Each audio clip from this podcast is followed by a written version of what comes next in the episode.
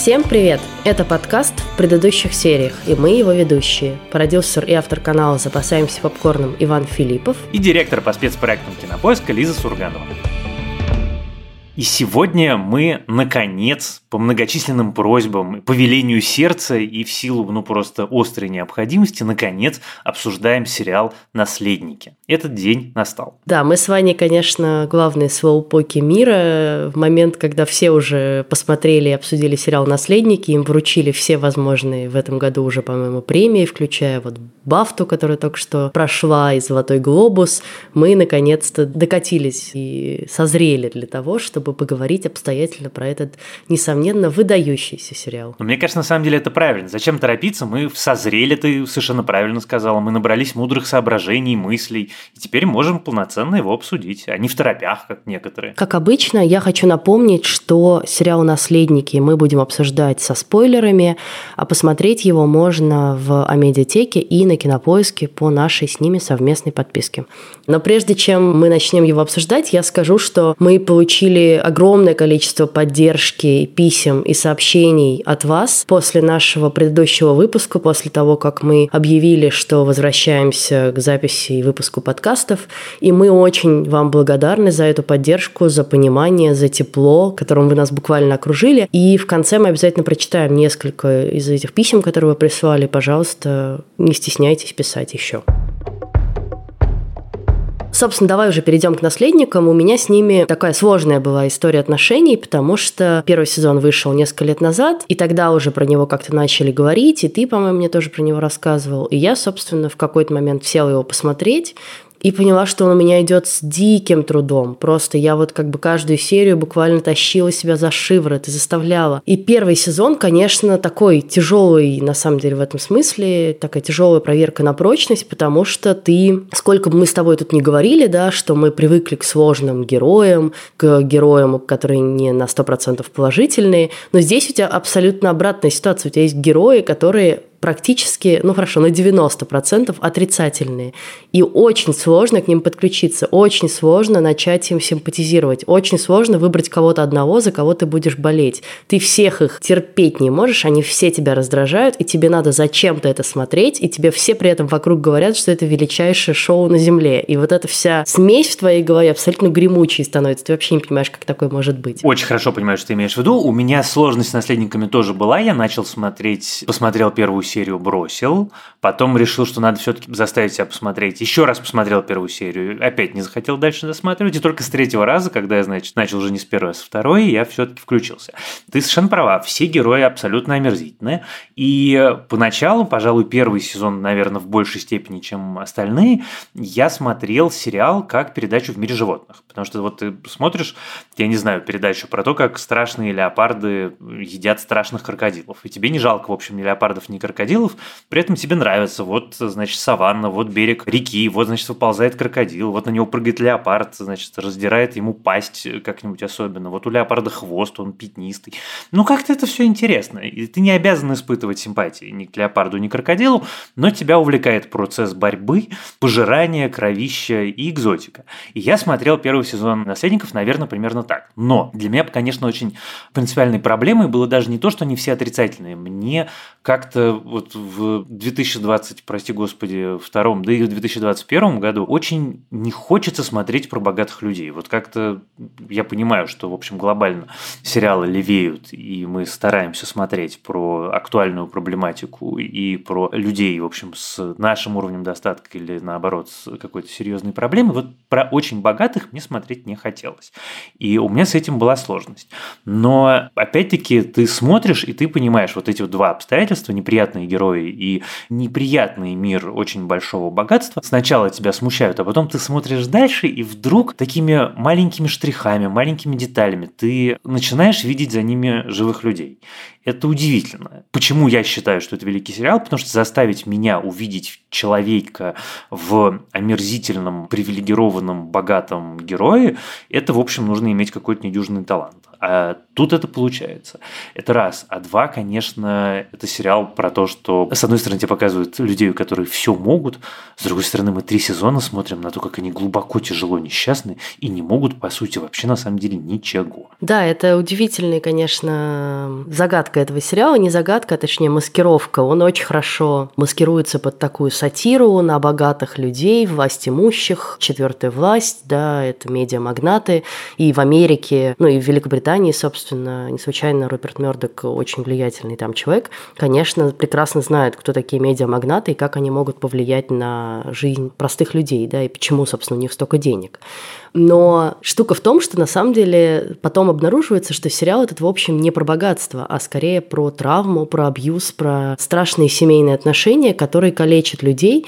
И богатство – это как фон, ну, добавляющий к этой травме, да, потому что сколько бы денег у тебя ни было, ты не можешь купить на них любовь своего отца, да, и для меня, на самом деле, это сериал даже в первую очередь о любви, о нехватке этой любви, о том, что каждый герой в этом сериале, какой бы он ни был отвратительный, жалкий, лицемерный, слабый. Он на самом деле, главная его цель, он хочет любви, внимания. И никто из них не может ее получить в реальности. Никто из них не находит чистую какую-то бескорыстную любовь.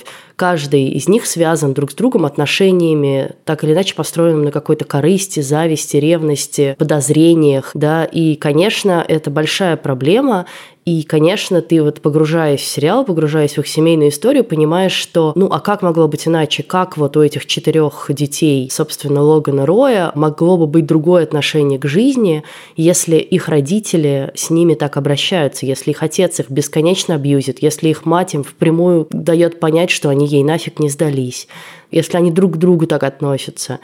И для меня это еще сериал про кольцо бесконечное этого абьюза и травмы, потому что вот Логан Рой абьюзит своих детей, ну и, например, можно на примере Шиф посмотреть. Шиф в ответ как бы абьюзит э, не только своих братьев, но и своего мужа, и совершенно отвратительно с ним обходится, так что его тоже становится жалко, хотя он один из самых неприятных персонажей. И Том, ее муж, вот этот затюканный всеми, забитый, над которым все издеваются, в последнюю очередь уже абьюзит Грега, и Грег тоже находит кого-нибудь, на ком отыграться. ça. И это вот как бы бесконечная цепь, да, насилия издевательств, которую создает герои. Да, я абсолютно с тобой согласен здесь во всем. И, конечно, сериал «Наследники» вообще не про богатство. Он вообще не про борьбу за власть, а он исключительно про семью и про любовь. И это, на самом деле, очень сильное решение. Просто показать людей, у которых все есть и которым нечего больше хотеть, а потом показать, насколько они чудовищно несчастны. Потому что все то же самое, но как бы на, даже на этаж ниже уже так круто бы не воспринималось. И, конечно, отношения с отцом. И, конечно, отношения с матерью. Потрясающая сцена в третьем сезоне. Мне, честно признаюсь, последний сезон понравился больше всего, потому что там есть какие-то отдельные сцены, которые ты смотришь, и это даже, ну, как бы это не выдающееся, это просто истинное величие. Разговор Шиф с матерью, где она говорит ей, что лучше бы я собак завела. Наверное, мне вообще не стоило заводить детей. И ты сделала правильный выбор. Не всем женщинам дано быть матерью. Зря я не завела собак сцена, где Кендалл признается в том, что из-за него погиб этот официант несчастный, и как они втроем, они как бы даже не, не, не обнимаются, они не очень умеют в какой-то такой тактильный контакт, они какие-то вот все настолько не умеющие чувствовать, не умеющие любить, не умеющие ничего, что просто диву даешься. И, в общем, вокруг этого как раз главная история э, сериала выстроена. Я вот когда, даже никогда готовился к нашему подкасту, а просто давно прочитал на Инди Esquire потрясающий текст про наследников, в котором авторка вспоминала психологический эксперимент про природу любви. Там был ученый, который ставил эксперимент на обезьянах. Соответственно, одну обезьяну воспитывала мама обезьяна, другой давали соломенную маму, третий давали маму из проволоки и дерева сделанную, а четвертый вообще никакой маму не давали. Я сейчас сознательно упрощаю, там все гораздо сложнее и гораздо интереснее, но для целей как бы нашего разговора этого достаточно.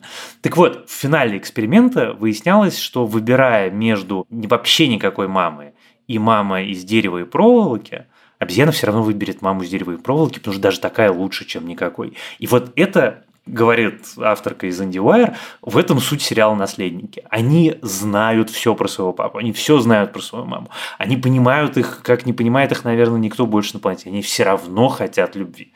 Даже понимая, что Рой самый омерзительный человек, которого просто можно себе вообще представить, все равно они пытаются завоевать его любовь.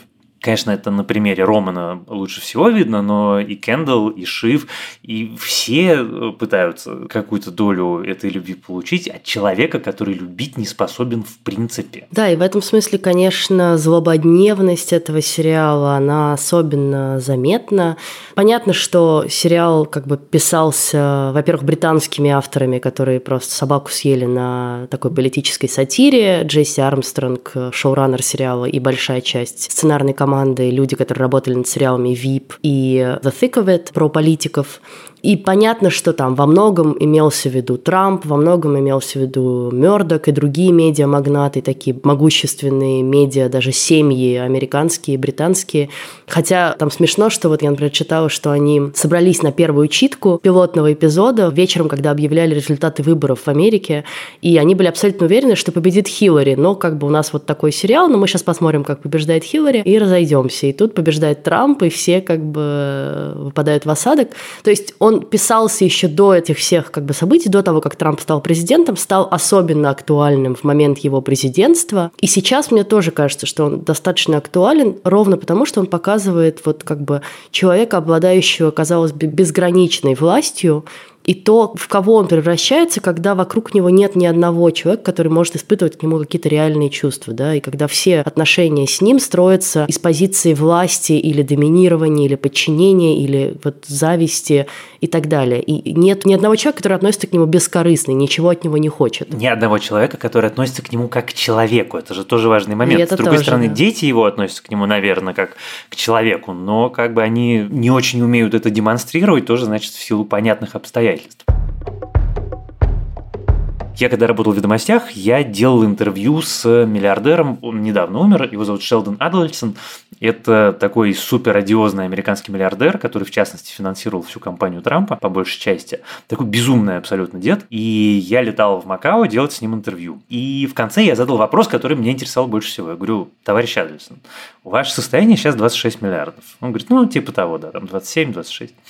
Я говорю, слушайте, а разница между одним и двумя ощущается? Ну, вообще, вот как бы вот есть смысл какой-то в том, чтобы у тебя было 26 миллиардов? Он реально задумался. Он так подумал, подумал там минут, наверное, три и говорит, ты знаешь, вот между есть миллиард и нет миллиарда, ты разницу чувствуешь. А когда у тебя есть миллиард, то дальше разницы нету вообще никакой. Это просто цифра на табло. Это, как говорит, спортивная игра. И вот очень, конечно, это интересно понимать, потому что психология людей достигших вот этого уровня богатства, она радикально отличается от нашей. И у них вот этот вот спортивный азарт, он какой-то совершенно патологический тебе не надо. Вот эти вот 5 миллиардов, за которые в финале Рой собирается продать компанию, они ему не нужны. Как Роман ему говорит, ты просто эти миллиарды положишь к своим другим миллиардам. В твоей жизни вообще ничего не поменяется. Но нужно выиграть любой ценой. Никогда нельзя проигрывать, никогда нельзя быть побежденным, никогда нельзя показать слабость.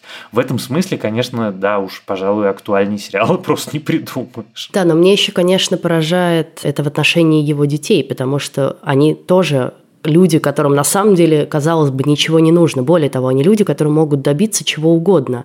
С их положениями, с их связями, с их э, деньгами. Они могут построить карьеру более или менее в любой области или не строить ее вообще и спокойно себе сидеть на вилле, да, на каком-нибудь острове и в ус не дуть.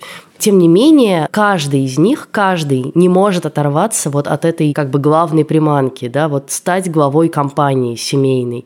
При том, что даже Шиф, у нее, казалось бы, сначала есть своя независимая карьера, она как бы гордится этим, что вот она такая, тут все бегают вокруг отца, а я как бы строю независимую карьеру и вообще даже с идеологическим противником, но даже ее, на самом деле, на эту приманку сманивают на раз-два, да, и она бросает этого своего начальника, своего любовника и бежит, потому что ей пообещал отец, которому никто из них на самом деле не доверяет, что он сделает ее главой компании. И все вот они бегают за этой иллюзией, да, что каждый из них может стать главой компании, хотя на самом деле у них реально миллиард возможностей других, но вот это самая главная их задача, потому что она их приближает, опять же, к отцу. И вот это, конечно, тоже поразительно. Знаешь, кстати, вот вещь, которая меня особенно завораживает в «Наследниках», это первый сериал, в котором я скачался саундтрек, и этот саундтрек, он у меня в буквальном смысле заслушан до дыр. Я, у меня стоит на рингтоне мелодия из «Наследников», я прямо обожаю.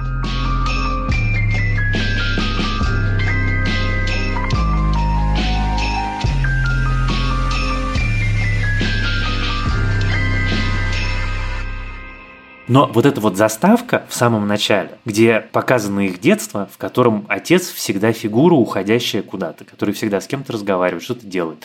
Вот он их отобрал, и он, э, ну, как бы, тем не менее, никогда не в их жизни. Он всегда вот такая вот фигура отсутствия. И они все время пытаются его туда себе вернуть, и все время у них это не получается. И вот все, в общем, как-то сошлись во мнении, что «Наследники» — это сатира на мир богатых. Но я к финалу третьего сезона уже просто совсем перестал ее воспринимать как сатиру, потому что вице-президент, да, это совершенно очевидная сатира. А «Наследники», они настолько душераздирающие вот в этой своей части, связанной с «я хочу просто, чтобы меня любили», что ну как-то сложно воспринимать это как сатиру. И, конечно, очень интересно смотреть на Роя, как он относится к своим детям, потому что он в их желании получить отцовскую любовь видит слабость.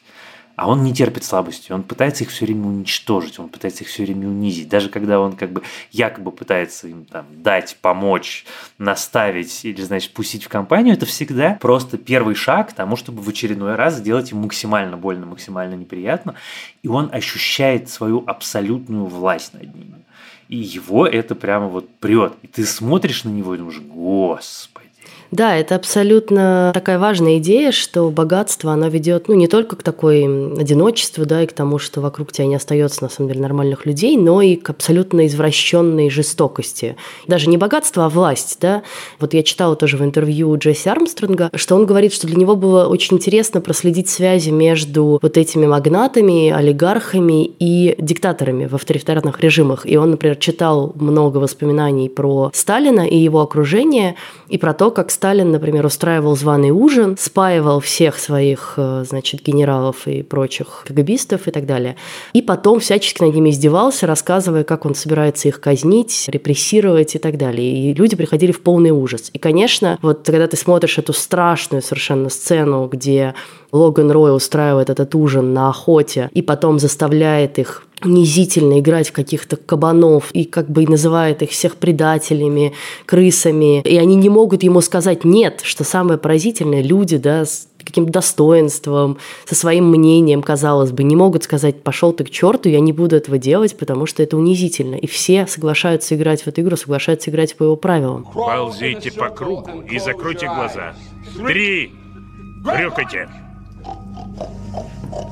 Два. Один. Хрю, хрю, хрю, хрю, хрю, хрю, хрю, хрю, хрю, хрю, хрю. Жри сосиску, Том!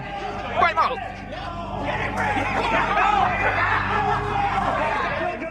А про жанр я хотела сказать, что это, конечно, удивительное сочетание жанра, потому что на самом деле тут все равно очень много комического, и там великолепные остроумные диалоги, но, конечно, это сатира такая выросшая из греческой трагедии и наоборот. То есть для меня это прям абсолютная трагедия и греческая, потому что греки очень любили вот именно это столкновение семейных да, сил. Отец против сына, сестра против брата и так далее.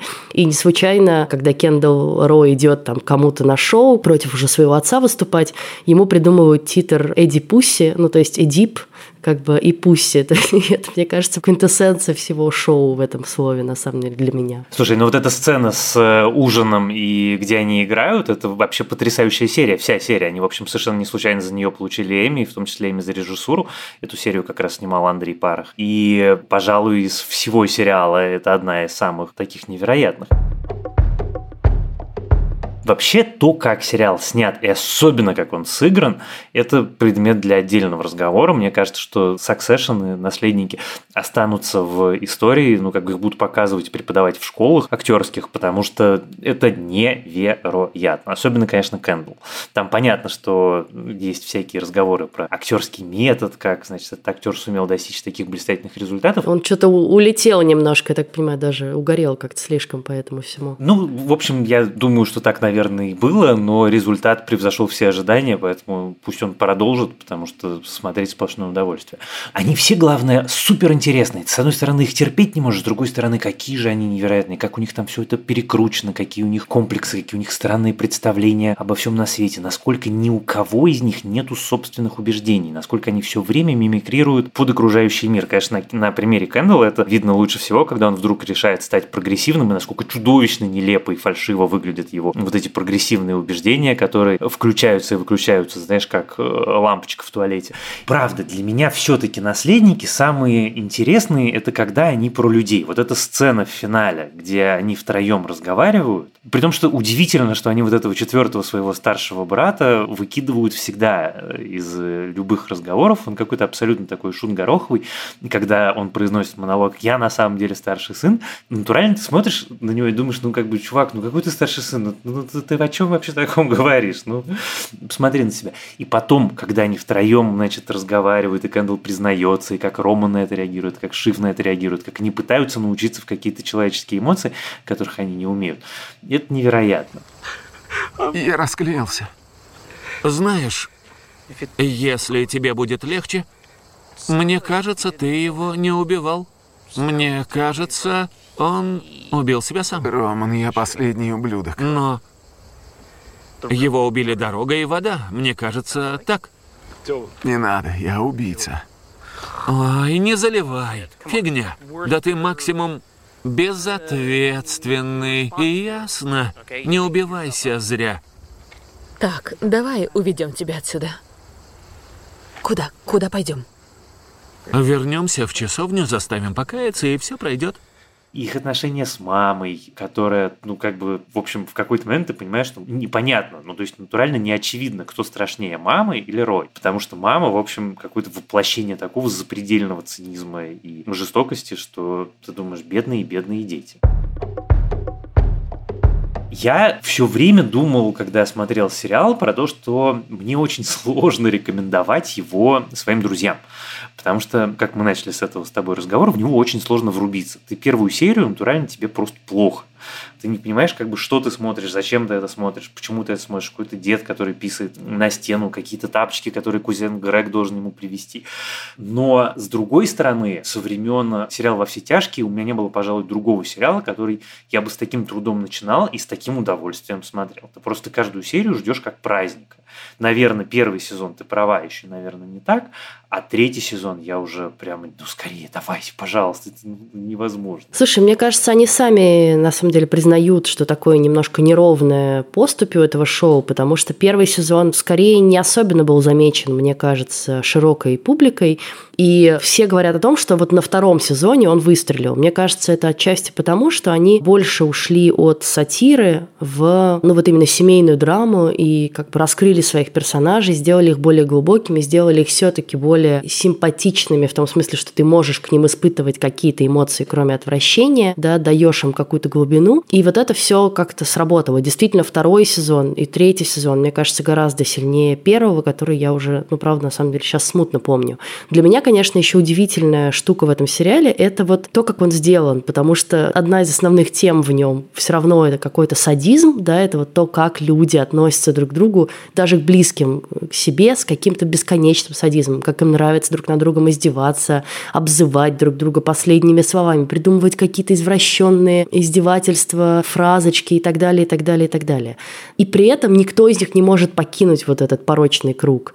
И ты, как зритель, тоже не можешь от этого оторваться оставаться. То есть тебя тоже вовлекают в этот порочный круг. Вот кто-то из сценаристов круто сказал про наследников, потому что он говорит, что если ты член такой семьи, как Рои, да, это как член королевской семьи. Ты, в принципе, не можешь уйти из этого. И ты абсолютно зациклен и помешан на боли, которую тебе доставляет эта семейка. И ты, как зритель, тоже немножко уже становишься помешан на этой боли. И тебя еще сценаристы над тобой так издеваются. Они все время дают тебе как бы некоторую надежду или подобие надежды. Ну, может быть, вот сейчас вот этот вот исправится, а может быть, действительно Кендалл действительно искренен своих убеждениях. Может быть, Шиф да, поведет себя нормально, наконец. Может быть, Роман очухается.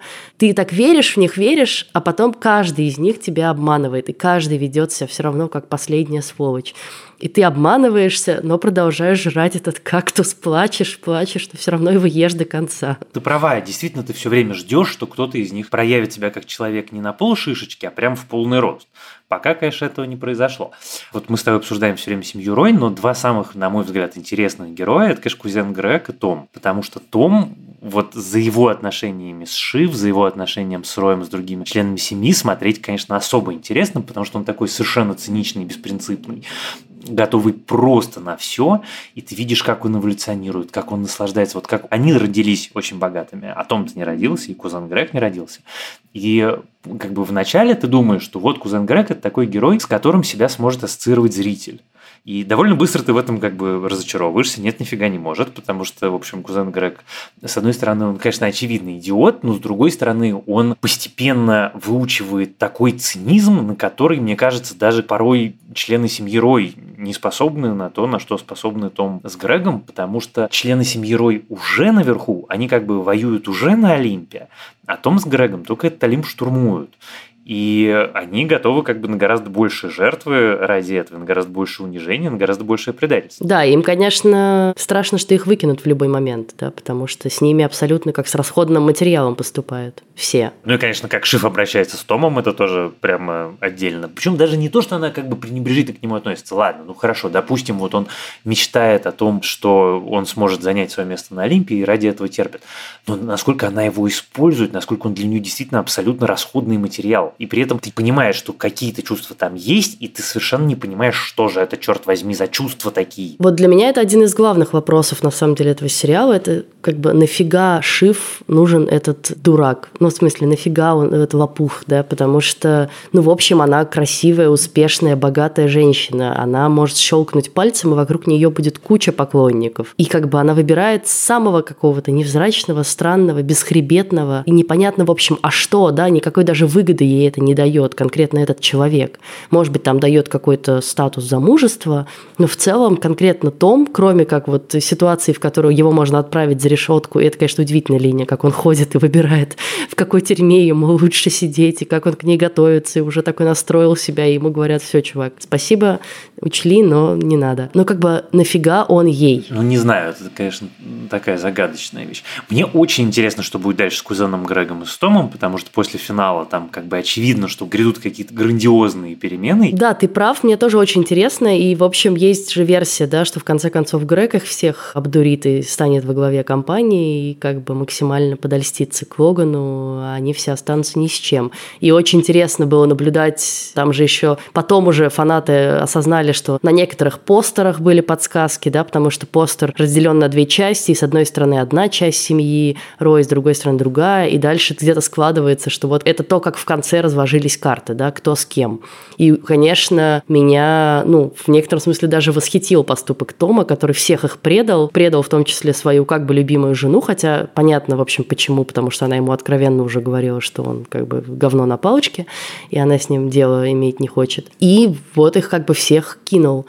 Я еще отдельно хотела сказать, вот ты немножко сказал, да, про режиссуру, и мне кажется, что действительно сериал еще очень интересно смотреть, не только из-за того, как он написан, но и как он снят, да, и там очень многие вещи не говорятся в кадре, но ты их считываешь, и это прям мастерски сделано. Вот одна из моих любимых сцен – это когда они на яхте, и вот это вот все очень смурные ходят, потому что они ждут, кого же Логан выберет своим как бы козлом отпущения, кого они отправят на растерзание, и все с ним по очереди разговаривают. И дальше есть сцена, в которой не произносится ни одного слова, где Шиф выходит на палубу, обнимает Тома, как бы успокаивает ее, за этим наблюдает Кендалл, который сидит в наушниках. Она подходит к Кендаллу, тоже не говоря ни слова, как бы кивает по направлению к отцу. Он снимает наушники, кивает ей в ответ, что он понял, и в этот момент уже все понятно. В целом, как бы дальнейшие сцены не нужны. Ты понимаешь, что, ну, как бы она его принесла в жертву, договорившись с отцом, и они оба понимают это, да, и он понимает, почему она так сделала, и она не может ему ничего сказать, потому что, ну, как бы, а что тут скажешь? Как бы родной брат, да, извини, но ты отправишься за решетку, и ты будешь растерзан.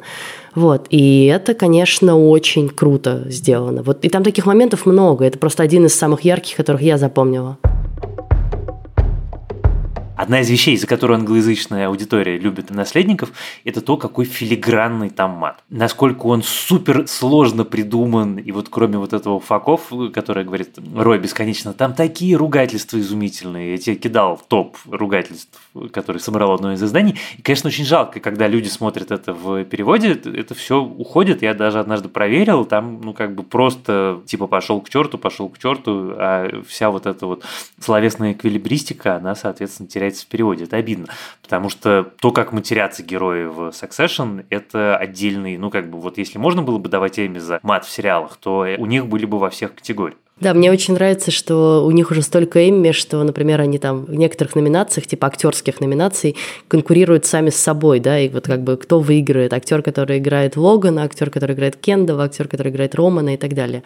А я еще хочу сказать про то, что вот во всех интервью, которые ты читаешь, очень много, на самом деле, внимания уделяется тому, как тщательно сценаристы подошли к проработке мира роев и вот этого всего богатой Америки, богатых медиамагнатов, и им пришлось для этого нанять специальных консультантов конкурентов по богатству, потому что все они, в общем, такой средний британский класс, чуваки, которые сидят и пишут сериалы там где-то на окраине Лондона. И, конечно, они, в принципе, не понимают, как это устроено было, и, и допускали какие-то там глупые ошибки, глупые с точки зрения вот этих консультантов, потому что, например, когда они там сцена с Днем Благодарения, один из сценаристов пишет, ну и вот сейчас Марша пойдет и скажет, я пойду запекать индейку. И консультанты им говорят, чуваки, вы как бы в своем уме, она даже не знает, где у нее кухня в доме находится, как бы там, она в принципе на нее даже ни разу не заходила, никакую индейку она запекать не будет. Или что, например, там, им не нужно ходить в пальто, и поэтому они не ходят ни в одной сцене в пальто, потому что они просто переходят из подъезда в лимузин, из лимузина в самолет, из самолета в вертолет, и они как бы в принципе не ходят по улице, поэтому их можно не одевать в пальто и не думать, какой марки оно должно быть.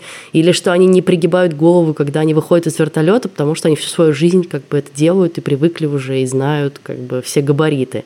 И вот таких деталей очень много, и это очень интересно читать, и они прям очень скрупулезно к этому подошли пытаюсь изобразить все максимально точно. Там вплоть до того, что, не знаю, продюсеры говорят, чуваки, у нас нет бюджета на два вертолета, и Джесси Армстронг говорит, ну, как бы проблема, но нам все равно здесь нужно два вертолета, потому что вот так оно должно быть устроено. Поэтому давайте как-нибудь вы добудете их. У меня, кстати, с вертолетами была отдельная тема смешная, потому что я после «Наследников» смотрел сериал «Йеллоустоун», где у главного героя тоже вертолет, и он тоже вроде бы богатый, хотя он там не такой богатый, наверное, как главный герой «Наследников», у него там миллион миллионов 900 состояние, и то оно так, на бумаге миллионов 900. Так вот, там был очень разительный контраст. Главный герой Йеллоустоун, Кевин Костнер, который летает на вертолете, потому что у него ранчо, и потому что там действительно это нужно. У него вертолет – это орудие труда. И ты смотришь на него и понимаешь, с одной стороны, перед тобой богатый чувак, с другой стороны, его вертолет – это натурально необходимая вещь, потому что ему действительно нужно перемещаться на огромное расстояние. А потом ты смотришь на эту группу, в общем, бессмысленных биологических организмов, которые перемещаются на вертолетах просто потому что, ну, так нам удобно. Ну, вот мы хотим, мы полетим.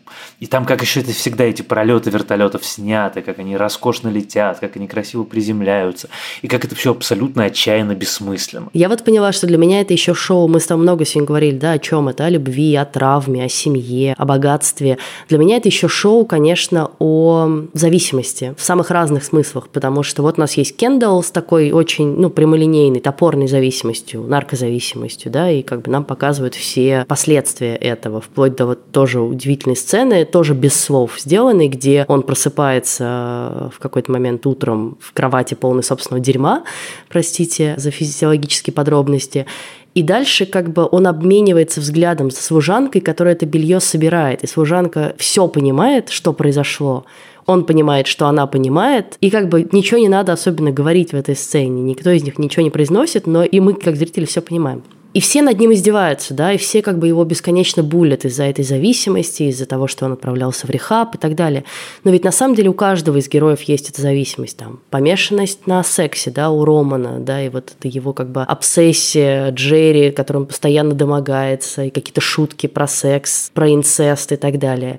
На деньгах, на славе, на внимании. Каждый из них, ну вот зациклен на чем-то, да, посажен на крючок. Вот, и это, конечно, тоже очень круто сделано. Ты говоришь про богатство, а для меня этот сериал про бессмысленность богатства. Вот ты на это все смотришь и просто не понимаешь, зачем тебе это все? Ну зачем? Ну как бы в чем здесь смысл? И у нас же очень часто, применительно, правда, к политическому дискурсу говорят, что вот, значит, люди ненавидят миллиардеров, потому что сами хотят быть миллиардерами. Мне кажется, что ни один человек, который пишет или играет в сериале «Наследники», или снимает, или работает осветителем, никогда бы просто не хотел так жить, потому что вот то, как это показано, это как бы, ну, какой-то такой чистый ад, когда вроде бы у тебя все есть, на самом деле у тебя ничего нет. Я предлагаю на этом завершить обсуждение сериала «Наследники», хотя понятно, что про него можно говорить с самых разных сторон и обсуждать его в самых разных аспектах еще долго. Все-таки три сезона огромных. Мы даже, в общем, особенно с тобой сегодня не касались каких-то сюжетных поворотов, ну, потому что, наверное, важнее обсудить в целом как бы значение и смысл этого сериала в сегодняшнем дне. Я тоже, как и ты, очень жду четвертый сезон. Ну, а в ожидании четвертого сезона, вот вы нас просили советовать вам, что еще можно посмотреть похожего на э, те сериалы, которые мы обсуждаем. И вот в случае с «Наследниками» как раз можно много чего посоветовать. И я бы хотела посоветовать две вещи.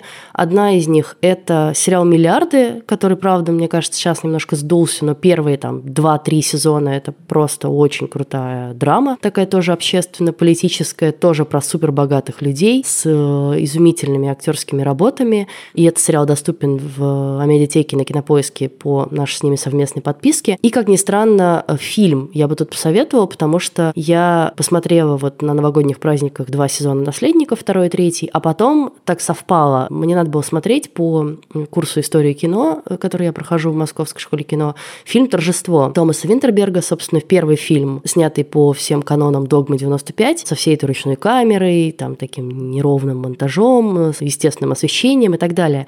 И я вдруг поняла, что я смотрю сериал «Наследники» натурально, потому что это богатый отец, который собирает э, огромное количество людей на свой юбилей, и туда приезжают в том числе его дети. И дети все абсолютно травмированы чем-то, ты очень долго не можешь понять, чем. Есть еще одна сестра, которая недавно покончила с собой. И дальше постепенно тебе открывается весь ужас их положения и травма, которую нанес им отец. Ну, там даже все гораздо жестче, чем в «Наследниках» но вот по стилистике, по тематике это очень похоже, хотя и очень тяжелое зрелище. Ну, пожалуй, вот таких сериалов, которые совсем-совсем похожи на наследников, наверное, их не очень много, но упомянутый мной сериал Yellowstone с Кевином Костнером очень близок.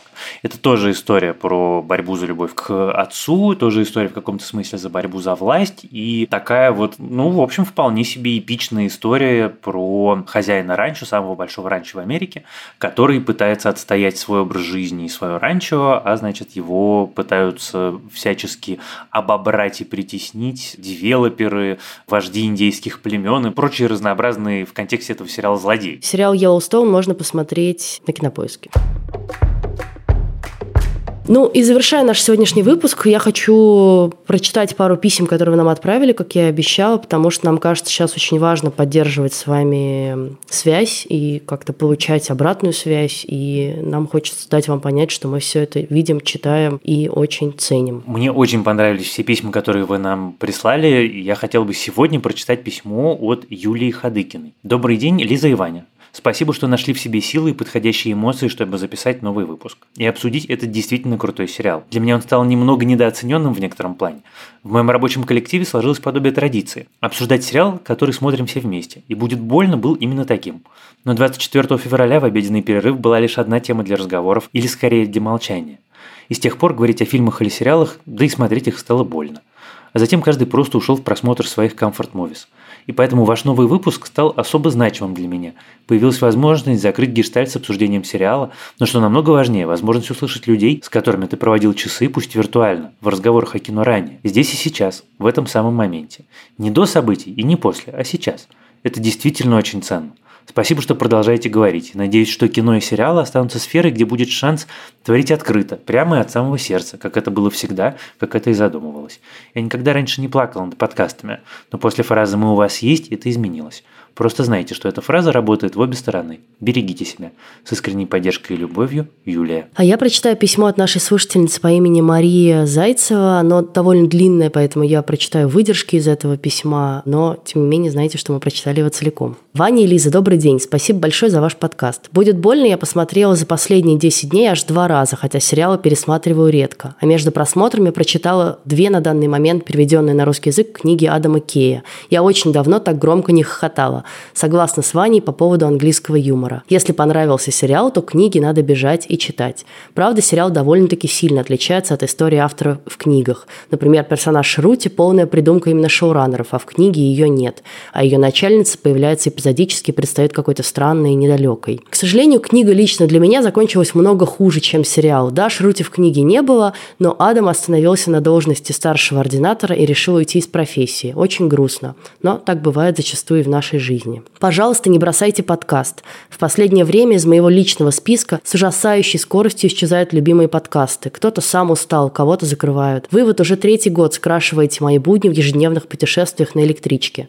В последние дни, учитывая ситуацию, наверное, нам всем хочется побольше рутины, вещей, событий и дел, которые сопровождали нас на протяжении долгого времени и дарили чувство безопасности и ощущение, что жизнь под контролем.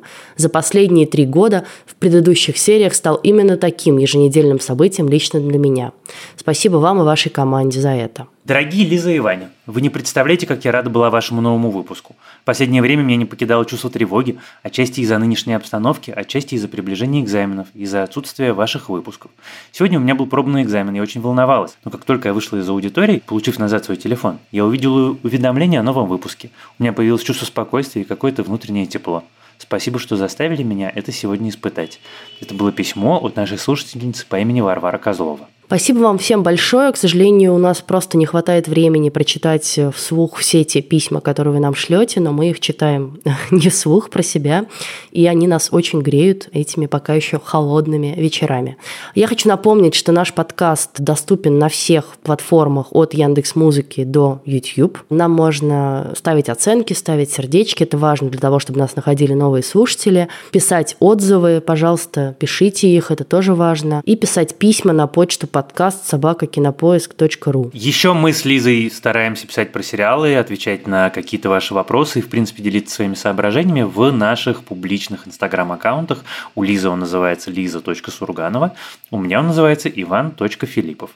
После долгих обсуждений мы все-таки решили, что подкаст про сериал «Миротворец» стоит выпустить, и поэтому в следующий раз мы с Лизой и нашим товарищем Иваном обсудим сериал «Миротворец». Да, но помните, что этот выпуск был записан еще до всех событий в Украине, и поэтому он может показаться немножечко легкомысленным на фоне всего, что сейчас происходит. С вами были Иван Филиппов и Лиза Сурганова. И я хочу поблагодарить, как обычно, команду, которая делает с нами этот подкаст. Это наш продюсер Лена Рябцева и звукорежиссер Лера Кусто. Пока. Пока.